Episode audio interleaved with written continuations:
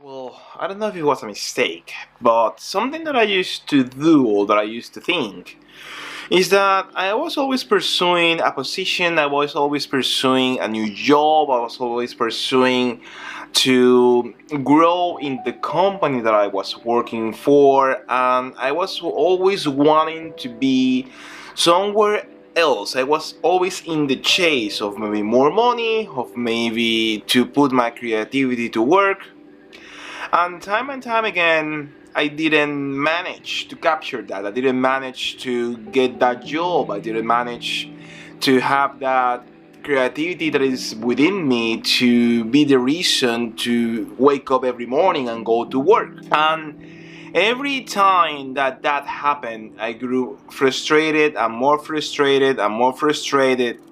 And I was really unhappy because I wasn't achieving, I wasn't succeeding on getting to where I wanted to be. The problem with that is that the more that we chase something that is unattainable because the work that where we are uh, doesn't have the routes for you to grow in that direction or maybe because you just cannot find a job in that field that you're interested into because simply you don't have the qualifications that the country require for you to have. Or maybe it's just bad luck we just grow frustrated and we get angry because we cannot manage to be where we want to get to and we just keep on chasing and keep on chasing keep applying keep looking keep just on the hunt for something but we are not becoming that something.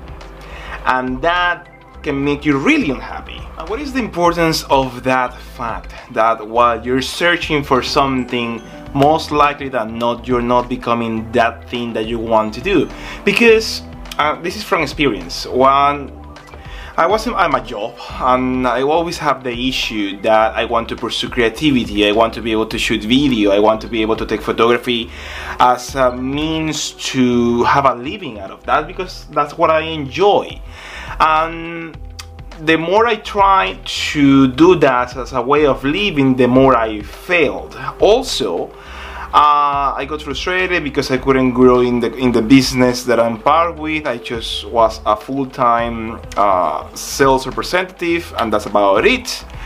And the more I expected to grow, to make more money, or to be able to pursue my creativity as a means to have a living, the less likely that happened. But one way to avoid that frustration to occur and also one way to open opportunities in that field that you want to get into is to becoming that person even though the job that you have doesn't allow you at this present moment to be that person. And what do I mean by that? What I mean is you need to do it on the side you need to become that individual. You don't need to be chasing that dream. I need to become a content creator, even though the opportunities apparently are non-existent as a way to uh, as a way to have a job doing that. So, a job is a thing, and a job doesn't conceptualize the whole being of who I am or who you are, but being able to pursue what you have inside of you outside of making money out of it is as important as maybe having that as a career.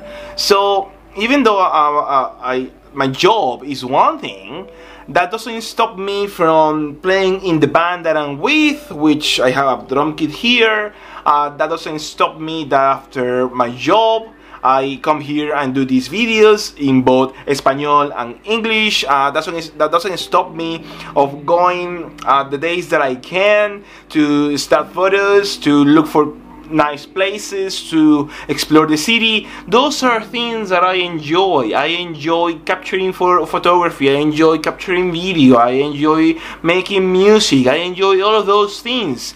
And if i'm going to stop doing those things because i simply don't have a job in that area or making or i make money out of that is this is the most stupid thing that i ever heard in my life. The day that i got almost fired is the day that i decided you know what I'm not gonna be chasing this anymore. I'm not gonna be knocking doors. I'm not gonna be, uh, you know, asking. I'm not gonna be just uh, asking again and again and again and again. No, I'm going to do my own thing.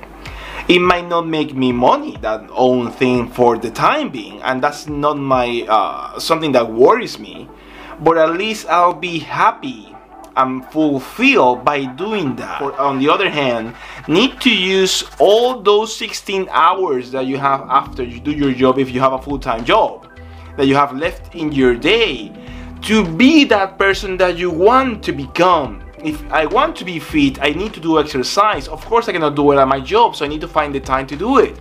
If I want to be creative, if I want to produce content, and I, if I want to reach out to an audience sharing my ideas and my thoughts, in two languages, as I told you before, Espanol and English. I need to go ahead and record. I need to then spend less time doing mindless things, spend less time going for something that doesn't really matter, the job, what really matters is becoming the person that you think or I thought that the job was going to make me. So I don't need a paycheck, I don't need a, a, an income from an activity that I enjoy to be the activity that I enjoy. By just doing the activity that I like, by always pursuing getting the most out of the activity that I, that I enjoy doing to do the best that I can to to make the best piece of content that I can think of to take the best photo that at the moment of my ability and my skill I can take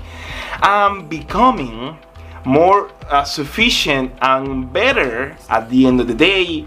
I'm not frustrated. I'm not angry because I when I clock in at my job, I'm doing that job. In the back of my mind, I might be thinking, what's the next topic? What could be this next video? What's a photo opportunity? Is the sunset pretty? Can I go and snap a photo out of it? All those things.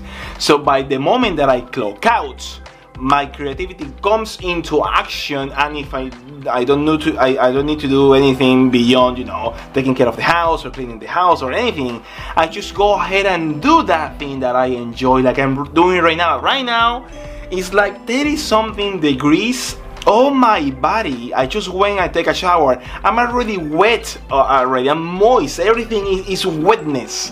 But that won't stop me from doing what I need to do and this is not the only day that will do it. This needs to be done each and every single day.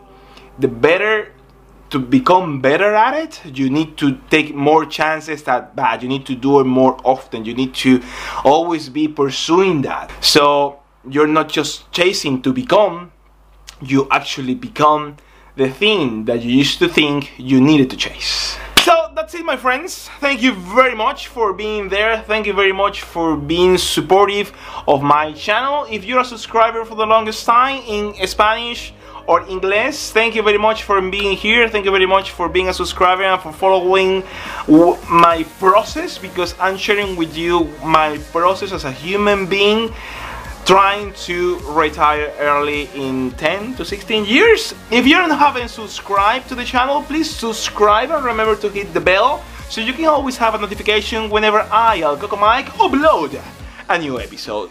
Until next time, my friends, thank you very much for being there. Thank you very much for being out there. Take good care of yourself. The weekend for you, if you're not working, is coming. This heat is killing me. And as always, eh, さよなら。